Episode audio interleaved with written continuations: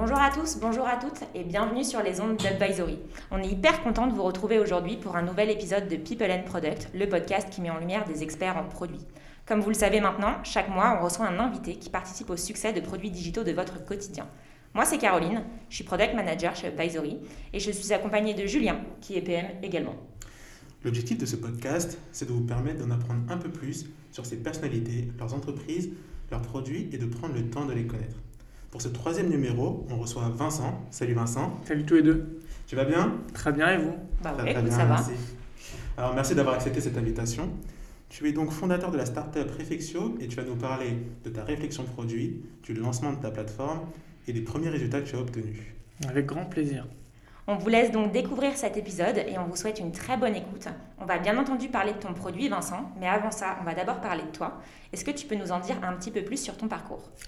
Euh, ouais, eh ben alors écoutez, euh, moi je suis, euh, bah, je m'appelle Vincent, j'ai 30 ans euh, et j'ai fait un parcours assez classique, prépa, école de commerce, et puis après je suis rentré dans le monde du conseil. J'ai bossé euh, 7 ans dans des boîtes différentes, des petites structures et des plus gros groupes. Euh, et puis, euh, bon, le monde du conseil, c'est un monde un peu particulier qui euh, fait qu'on est plus, vite, plus ou moins vite lassé de ce qu'on fait. Et en parallèle de ça, moi, j'ai euh, vécu un événement en 2019 qui, bah, qui m'a beaucoup marqué. Ça a été le moment où mes grands-parents ont été placés en EHPAD. En fait, c'est un moment qui est particulier parce qu'on doit déménager leur maison, on a très peu de temps pour le faire, et, euh, du coup, avec mes parents et mes frères, on a euh, dû déménager leur maison, euh, et notamment leurs meubles. Et je pense que vous imaginez tous euh, ces vieux meubles, ces vieilles commodes qu'on peut trouver dans la maison de nos grands-parents, euh, qui font pas du tout l'unanimité parce que euh, d'un côté, nos parents, enfin mes parents qui disaient euh, c'est des beaux meubles de famille, il faut qu'on les garde. Euh, mes frères et moi qui étions plutôt euh, mitigés parce que esthétiquement, c'est pas, c'est pas les meubles qui nous plaisent le plus. Euh, les associations type Emmaüs, etc., ils nous ont fermé les portes au nez parce qu'ils disaient qu'ils en avaient plein, qu'ils en vendaient peu. Concrètement, on n'a pas, pas vraiment de solution. Et donc, on finit par se dire, euh, bah, faut qu'on aille vite, on va s'en débarrasser, on les vend un peu comme on peut, on les met sur le trottoir si on peut pas les vendre. Et, euh, et moi, je suis sorti de cet événement, toujours euh, dans le conseil, et je me suis dit, il faut, faire quelque chose parce que euh, y a un projet à créer autour de ça. On parle de plus en plus d'écologie, on, fait attention à comment est-ce qu'on consomme. Et, euh, du coup, j'ai commencé à réfléchir à qu'est-ce qu'on pourrait faire pour, bah, gérer ces, anciens meubles. Et en menant ma réflexion, j'ai travaillé avec plusieurs ébénistes, enfin j'ai discuté avec plusieurs ébénistes, et, euh, et au fur et à mesure, on, on s'est dit, ben, tiens, on va, on va créer un projet euh, autour des meubles. Ok, très très clair, très très bien.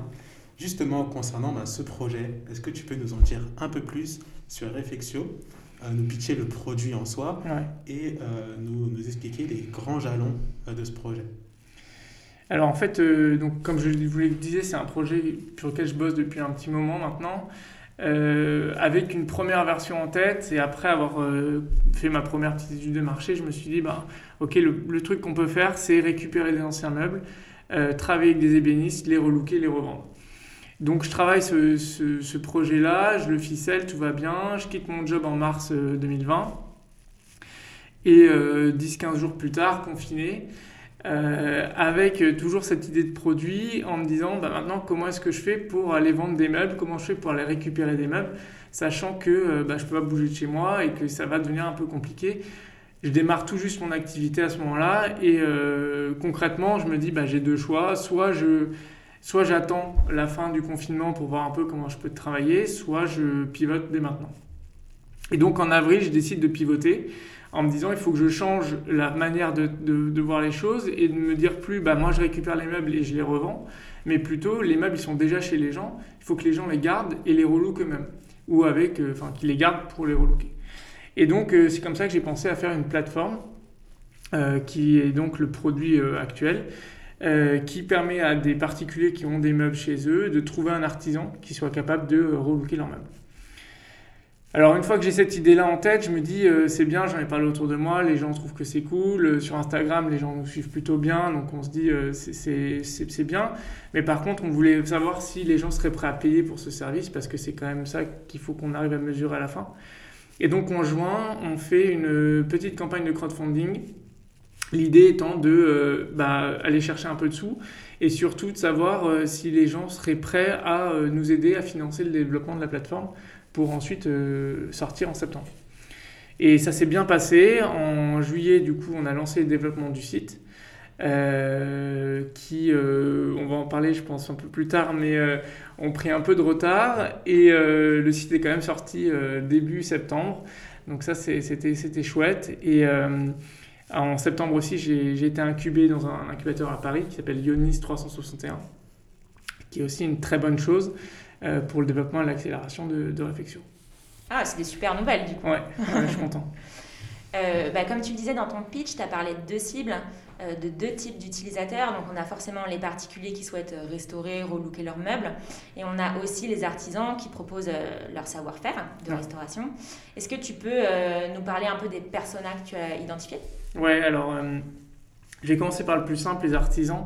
Euh, c'est finalement assez facile à, entre guillemets, à, cibler parce que euh, je vais parler principalement des ébénistes professionnels. Ça peut être des jeunes qui sortent de formation, euh, des gens qui sont issus de reconversion après un, après un premier travail qui leur a pas plu, ou des ébénistes plus aguerris qui ont une cinquantaine d'années. Tous partagent plus ou moins le constat de dire c'est important de, effectivement, donner une seconde vie aux meubles. ils n'ont pas tous tout à fait la même approche avec le terme de relooking. Certains trouvent que le relooking, c'est un peu un gros mot et qu'en fait, euh, repeindre un, peu, un meuble en merisier, c'est euh, complètement une, aération. Mais d'autres trouvent qu'au contraire, euh, ça peut être super de, avec un petit budget, retravailler un meuble pour le donner un aspect plus moderne. Donc, même s'ils n'ont pas tous la même définition du relooking et pas tous la même approche, ils sont tous d'accord sur le fait qu'il faut agir et il faut faire quelque chose. Donc, les artisans, finalement, ils, sont, ils sont vachement auteurs sur le projet. Euh, aujourd'hui, on a une base de 90 artisans avec qui on discute euh, régulièrement, qui sont partout en France et donc euh, qui qu'on n'a pas commencé à actionner complètement parce qu'on n'a pas des, annonces partout en France, mais c'est des gens qu'on va pouvoir solliciter dès qu'on va avoir des annonces qui vont être géolocalisées pas loin chez eux. Sur la partie particulier, justement, alors c'est un peu bizarre de le dire comme ça, mais ça a été un peu plus compliqué parce qu'en fait, le persona initial, c'est les femmes entre 25 et 35 ans euh, qui, euh, qui ont plutôt une appétence pour euh, l'écologie, le mobilier un petit peu différent que ce qu'on peut trouver sur Ikea, pour pas les citer. et donc c'était vraiment le, le, personnage que j'avais en tête. Et, le problème de ça, c'est qu'en fait, mon service, il est national, avec un personnage qui est quand même ultra large, qui fait que j'ai un potentiel de cible qui était monstrueux en termes de segmentation, c'est très difficile à aller chercher parce que forcément, j'adresse euh, des millions de millions de personnes. Donc, euh, c'est pas plus tard qu'il y a deux semaines, euh, j'ai décidé de bah, faire des, de l'A-B testing pour aller essayer de réduire cette cible. et donc, j'avais identifié cinq sous-cibles, entre guillemets, parmi ces cibles, qui étaient plutôt le, le, persona écolo, le persona tendance, le persona euh, sentimental qui veut garder la valeur de ses meubles, le persona euh, DIY, celui qui a plutôt envie de le faire lui-même, etc. Et euh, donc ces, cinq cibles-là, je les ai aussi dédoublées sur la tranche d'âge, puisqu'en fait, je me suis dit, certes, le 25-35, c'est là où il y a le plus gros volume, par contre, c'est pas là où j'ai la meilleure traction. En fait, je me suis aperçu sur les stades de, de mes publicités que j'avais moins de volume sur du 35-55, mais que j'avais un meilleur engagement. Donc je me suis dit, ça peut être assez intéressant d'aller tester auprès de ces cibles-là. Et donc euh, j'ai lancé sur euh, bah, ces 10 cibles-là euh, une campagne de, pub sur Facebook. et j'ai eu les résultats du coup la semaine dernière qui m'ont permis de définir un nouveau persona beaucoup plus ciblé et, qui en fait n'était pas tout à fait celui auquel je pensais. donc pour répondre à la question sur les particuliers, le persona maintenant que je cible c'est les femmes entre 35 et 55 qui ont plutôt une tendance sentimentale, plutôt une tendance à, aller vers la famille, etc. Et bien sûr, euh, bien sûr une envie de, se meubler. Ah hyper, euh, hyper intéressant ta réflexion, on a vraiment tout le cheminement, donc euh, merci. Ok, alors de ce que l'on comprend, ben, le business model, il a l'air aussi concentré sur les artisans. Vous avez trois formules d'abonnement. Qu'est-ce qui t'a amené à faire ce, ce choix? Euh, bah alors en fait, le, choix, première, le premier choix que j'avais, c'était euh, je voulais prendre un, pourcentage sur le devis qu'un artisan allait faire en particulier. Euh, en en discutant un petit peu avec les artisans, je me suis rendu compte que c'était pas quelque chose qui leur plaisait beaucoup parce qu'ils avaient l'impression d'être, enfin que c'était un peu intrusif et que euh, il y allait avoir une vérification du devis. Enfin, ils, ils se sentaient pas très à l'aise par rapport à ça. Moi, pour être aussi utilisateur de plateforme, j'avoue être un peu un tricheur, c'est-à-dire que dès qu'il y a une mise en relation et que je sais qu'il y a un 15% de devis qui est pris, j'ai tendance un peu à passer par en direct quand je peux. Euh, du coup, c'est quelque chose que je voulais éviter aussi. Et, euh, en fait, en réfléchissant à la formule de l'abonnement, j'ai trouvé que c'est ce qui avait le plus vertueux parce que euh, d'un côté, il y a l'artisan qui va payer un prix qui, du coup, est moins important et qui peut répondre à autant d'annonces qu'il veut. Donc, pour lui, c'est plus facile d'aller chercher un retour sur investissement. Euh, et pour nous, c'est aussi une gage de, euh, enfin, un gage pardon de, de, valeur. C'est-à-dire que si on a des artisans qui restent sur la plateforme, c'est qu'ils payent pour un service auquel ils, trouvent de la valeur. Et du coup, on se dit, tant que les gens payent, c'est qu'ils trouvent qu'il y a un intérêt et, ça nous permet aussi de voir ce qui va et ce qui ne va pas. Oui, effectivement. Alors du coup, bah, comment tu arrives à les inciter à venir sur ta plateforme et à leur proposer euh, leurs services? Alors euh, déjà, il y a pas mal de, pas mal de, de discours entre guillemets. C'est-à-dire que euh, c'est important d'engager les gens et de leur expliquer le projet, aussi la dimension sociale du projet, et pas seulement dire euh, allez trouver vos nouveaux clients sur Effectio parce que on débute tout juste et donc forcément c'est pas l'argument numéro un qu'il faut mettre en avant parce qu'on n'est on pas encore assez connu pour que tout le monde aille sur la plateforme. Par contre, euh, ce qu'on met en avant c'est euh, bah, justement le, euh, le, la volonté d'aller sauver des meubles qui, sont, qui, vont, qui vont être jetés, c'est la volonté d'avoir un projet qui est innovant, c'est la volonté d'avoir aussi, aussi la, la, l'avantage de, d'avoir un prix d'abonnement qui est assez faible, on à 30 euros par mois.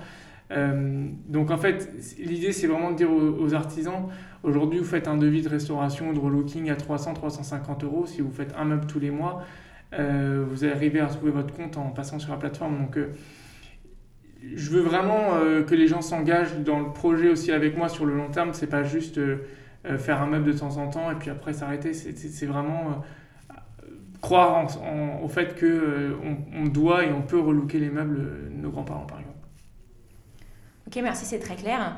Euh, maintenant qu'on en sait un petit peu plus euh, sur ton produit, on va parler du lancement ouais. et euh, des choses qui nous intéressent. Déjà, félicitations pour le lancement de ta plateforme le mois dernier. Tu dois être hyper content et soulagé. Ouais. Après cette belle période difficile pour tout le monde, ça va être enfin le bébé qui sort. Est-ce que tu peux nous dire un petit peu comment ça s'est passé? Alors, ça a été dans la douleur. Si on parle de bébé, franchement, on n'a pas fait un accouchement, mais on n'était pas loin. Euh, non, non, ça, s'est fait quand même dans la douleur, faut, faut être honnête. Euh, le site, en vérité, il devait sortir début août. Euh, mais moi, je m'étais gardé une période de un mois pour justement faire des tests, des ajustements, préparer tous les, les, ben, MailChimp, tout, enfin, tout ce qu'on connaît pour faire de l'emailing, etc. Sauf que mon développeur a pris beaucoup de retard. Si bien que début août, il me dit Bon, écoute, euh, finalement, ce sera plutôt fin août. Ok. Euh, donc, j'étais pas spécialement pressé. J'avais prévu un petit temps, mais je me suis dit Bon, c'est pas grave, de toute façon, c'est comme ça. Et euh, fin août, c'était pas prêt. Début septembre, c'était pas prêt. J'ai pu tester, j'avais plein de choses encore à revoir. Et sauf qu'entre temps, moi j'avais fixé une date de lancement officiel avec les gens qui avaient participé au crowdfunding, etc., qui était le 10 septembre. Et euh, je pouvais pas euh, décaler, quoi, parce qu'il y avait tout le monde qui avait validé. En plus, on avait, on avait réservé un restaurant qui, était un, enfin, qui nous avait dit on peut pas, pas trop avec le Covid, etc. Enfin bref. Donc, grosso modo, on ne pouvait pas faire autrement. Et euh, le 10 septembre à midi, euh, je me connecte sur le site, pas erreur 404, pas de site. Et genre, là, euh, je me suis dit, ok, bon, bah là, c'est terminé, on arrête tout, on, on, plie bagage et puis on rentre à la maison, quoi. et euh, bah, forcément, branle-bas de combat, j'appelle le développeur, je dis, qu'est-ce qui se passe, machin, truc. 19h30, toujours pas de site, l'apéro commence à 20h. Et 20h15, miraculeusement, je sais pas pourquoi, le site est réapparu. bon, maintenant il est dans un état, je dirais, stable. Euh, il est loin de ce que je pouvais imaginer. Maintenant, ça reste un MVP. Il faut que je reste euh, aussi euh, content de, ce premier MVP, qui me permet quand même d'avoir une première vitrine, de, de, tester aussi les premières fonctionnalités, tester l'adhésion que le, public et les, utilisateurs peuvent avoir. Donc, ça reste, ça reste un MVP qui, qui fonctionne maintenant. Donc, ça, c'est une, une, belle victoire.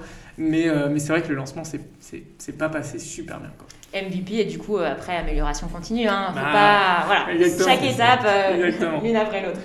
On voit très clairement du coup les, difficultés que tu as rencontrées.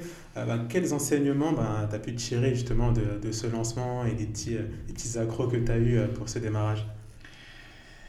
Alors un enseignement que j'avais plutôt acquis quand j'étais dans le monde du conseil et que du jour au lendemain j'ai désacquis quand je me rends compte que j'ai plus de budget. Mais euh, c'est faire gaffe avec qui on travaille euh, et faire gaffe aussi au, délai, au budget qu'on peut accorder à un projet parce que, euh, parce que malgré tout, les, les, projets informatiques, on les connaît tous. On sait tous que ça dérape un peu. Maintenant, euh, c'est vrai que si j'avais plus bordé les choses, je pense que ça aurait pu un peu moins, un peu moins décaler. Mmh. Euh, ça, c'est la première chose. Après, euh, l'enseignement principal que je retire, c'est un enseignement plutôt personnel où je me dis, il faut arriver à être content même d'une petite chose. C'est vrai que quand on vient du conseil, et moi j'ai vraiment ce tempérament-là, c'est que euh, bah, j'ai pas envie d'avoir un petit truc, quoi. J'avais directement envie d'avoir euh, une bombe atomique. Euh, et sauf que ça marche pas comme ça. Il faut apprendre à être patient, il faut apprendre à se dire c'est une première version, ça, ça, permet juste de tester et de voir si demain je peux investir plus d'argent sur une version plus importante. Quoi. Chaque victoire compte. Voilà, exactement. On va maintenant s'intéresser à ta stratégie de lancement et à ta stratégie de communication, ta stratégie de grosse. C'est quoi aujourd'hui les différents canaux que tu as pu euh, activer? Alors sur la partie artisan, euh, pour l'instant j'ai pas activé grand chose parce que comme je vous le disais j'avais déjà une base assez conséquente et donc c'est des gens que je, que je vais contacter individuellement. Donc pour l'instant je, ne je passe pas beaucoup de temps à activer de nouveaux artisans déjà, je me dis, il euh, faut que j'arrive à placer les 90 que j'ai, euh, que tous aient au moins eu un projet, et après, j'ai commencer à avoir d'autres personnes. Euh, le gros de l'acquisition, c'est vraiment sur les particuliers, avec des surprises, des choses que je n'avais pas du tout anticipées. par exemple, la première source d'acquisition que moi je voulais mettre en place, c'était aller chercher des, des, particuliers qui, ont, qui postent des annonces de vente de meubles sur le Bon Coin, par exemple. tous ceux qui vendent leurs meubles à 15 euros, c'est pas pour les vendre 15 euros qu'il est posté pour s'en débarrasser. Donc du coup, euh, j'avais lancé un, test, euh, je vais pas dire massif, mais j'avais écrit à une 200 ou 300 personnes sur mon coin comme ça. Euh, pour dire écoutez, gardez vos meubles, c'est idiot de les, jeter pour, enfin, les, les, les vendre pour 15 euros, gardez-les et nous on vous aide à les relooker. Et en fait, ça n'a pas du tout, du tout fonctionné. Euh, ouais, c'est, ça a été, enfin, j'étais un peu surpris de ça parce que je me suis dit, bon, euh, il y a bien 5-10 euh, personnes qui vont se dire, ah ouais, c'est vrai. En fait, pas du tout. J'ai eu, j'ai eu quelques réponses, mais tout le temps négatives. donc finalement, toute cette acquisition que j'avais anticipée, elle se passe pas aussi bien que ça. après, il y a le, le, canal Instagram qui fonctionne plutôt bien. Euh, euh, je suis en train de monter un partenariat avec un influenceur sur Instagram aussi. Euh, ce qui permet de, de, faire parler la marque, etc. Donc ça, c'est aussi une bonne chose. C'est quoi son secteur d'activité à l'influenceur? Il est plutôt mode de vie, lifestyle. lifestyle. merci. maintenant, il a, en fait, c'était un peu une opportunité pour nous parce qu'on a vu qu'il déménageait en fait. Et il a commencé à emménager dans son appart avec beaucoup de de, de seconde main qu'il a trouvé sur le bon coin ou en brocante, etc. Et en fait, on s'est dit, c'est probablement le moment parce, parce que, euh, un, il déménage, on peut lui offrir un meuble, et deux, euh, il a l'air d'avoir envie de donner une seconde vie aux, aux, objets. Et donc, on s'est dit, bah, pourquoi pas euh, profiter de ça pour parler du, mobilier. Mmh, il était dans l'état d'esprit. voilà. Et donc, il nous a été super sympa, il nous a répondu, on a discuté un peu de ce qu'on allait faire. Et euh, du coup, on, va faire on est en train de faire des anciens sièges de théâtre qu'on relook complètement euh, pour qu'il les mette dans son salon. Donc euh, donc c'est chouette. Ouais, c'est une super idée ça en ouais, Ouais, c'est cool. Beau projet en tout cas. Ouais. Après avoir parlé justement de ce lancement, ce qui va nous intéresser maintenant, c'est de pouvoir parler ben, des premiers résultats obtenus, parce que tu as un petit peu plus de, de, recul maintenant pour nous en dire plus. Ben, justement, après ces premiers mois, quels sont les premiers résultats? Alors, les premiers résultats, donc, euh, en termes d'annonces postées par les particuliers, c'est modeste. Euh, on a eu une dizaine d'annonces, donc c'est euh, un peu moins que ce que je pensais. et je me rends aussi compte que ça, c'est quelque chose que je n'avais pas du tout anticipé, mais c'est que les gens sont peut-être aussi moins engagés que moi je peux être quand je vais faire l'achat d'un produit ou l'achat d'un service. c'est qu'en fait, il y a des gens qui effectivement posent des annonces et puis en fait, on n'entend plus parler d'eux après.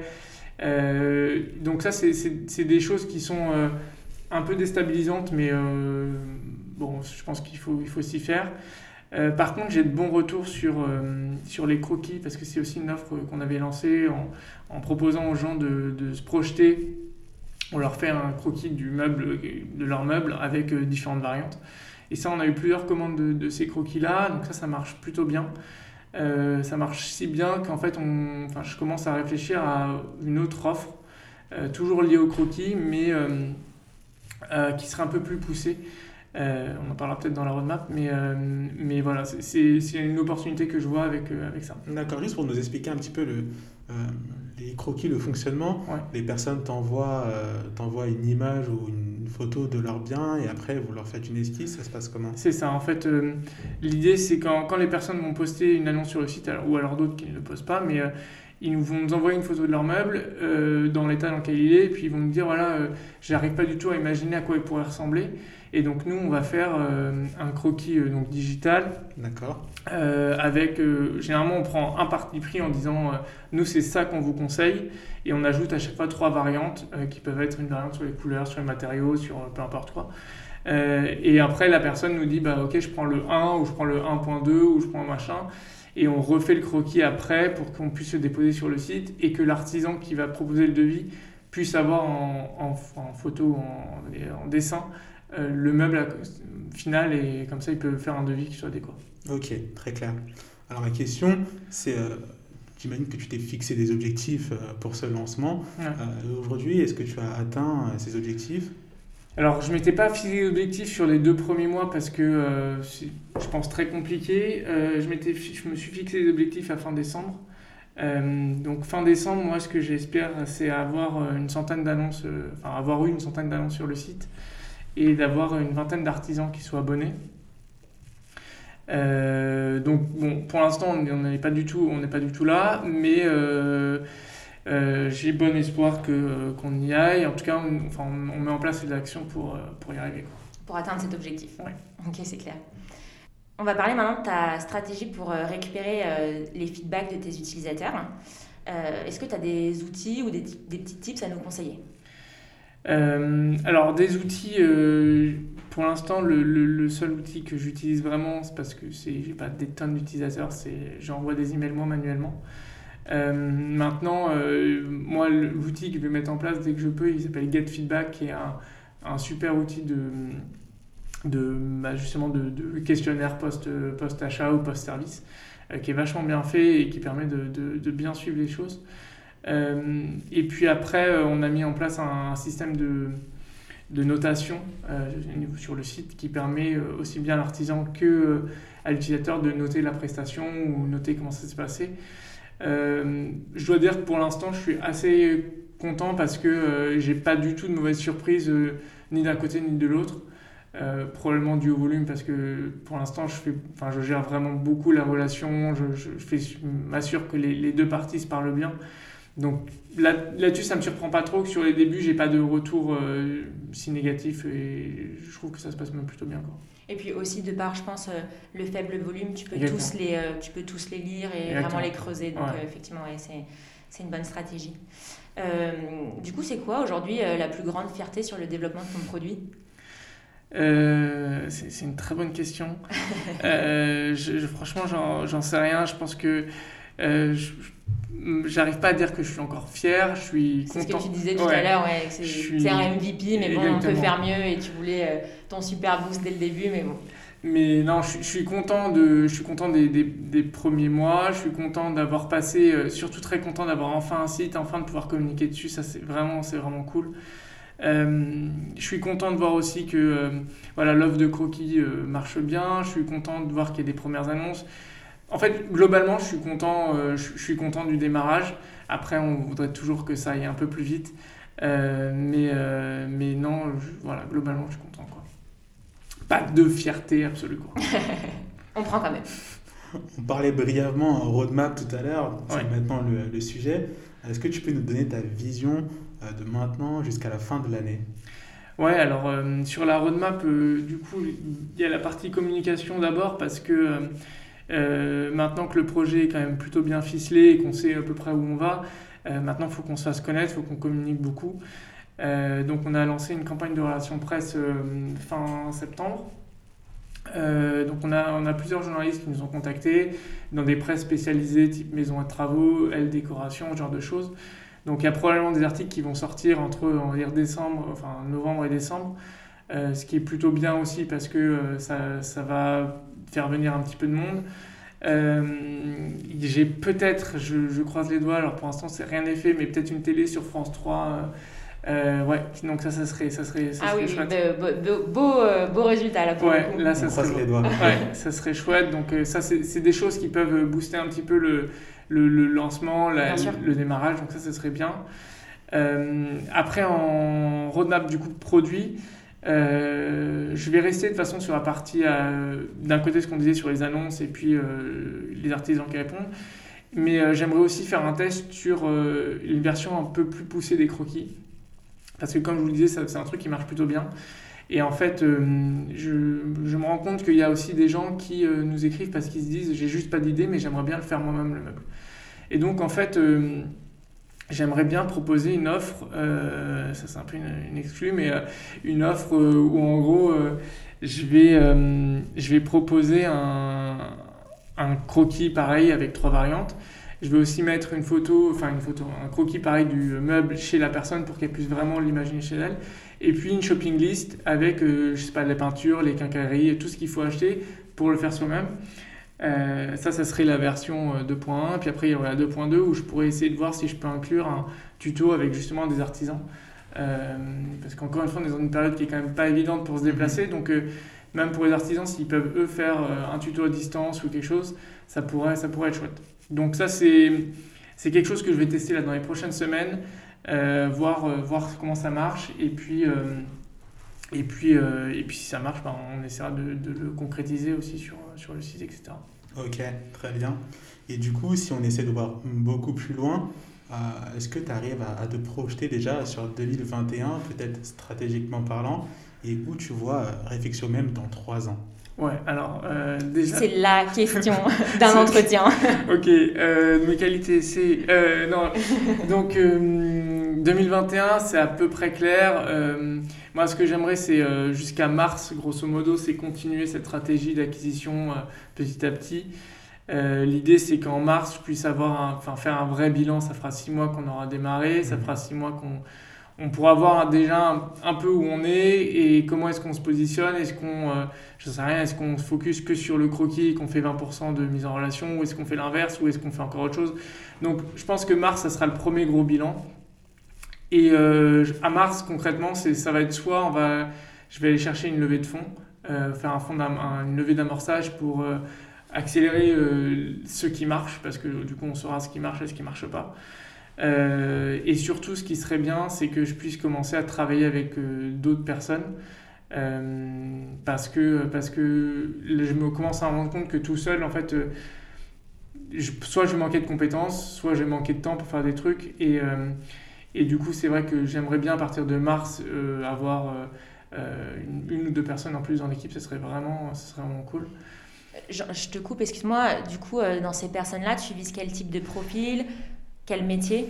Euh, développeur 100%, il me faut un développeur, ça c'est sûr, euh, parce que en fait je me rends compte que je suis trop limité dès que je veux faire la moindre chose. S'il faut que je fasse appel à un externe avec les risques qu'on connaît, euh, ça m'intéresse pas du tout. Il faut que ça soit souple, il faut que ça puisse aller vite.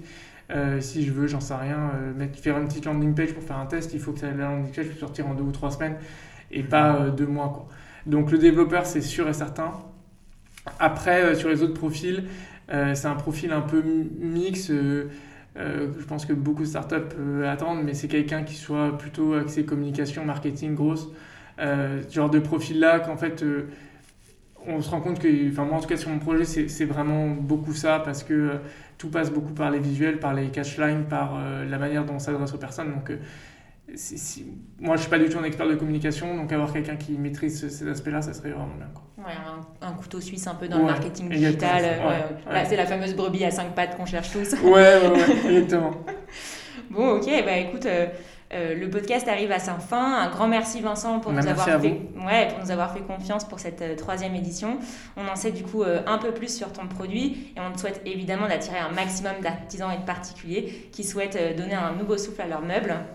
Est-ce que tu veux donner un petit mot pour conclure? Bah Déjà, je voudrais vous remercier parce que c'est vraiment cool d'être là. Et puis, bah, écoutez, ouais, tous, ceux qui, tous ceux qui entendent ce podcast, rendez-vous sur Reflexio. Euh, c'est euh, obligatoire. C'est obligatoire. et nous, on vous dit donc à très vite pour un nouveau numéro de People and Product.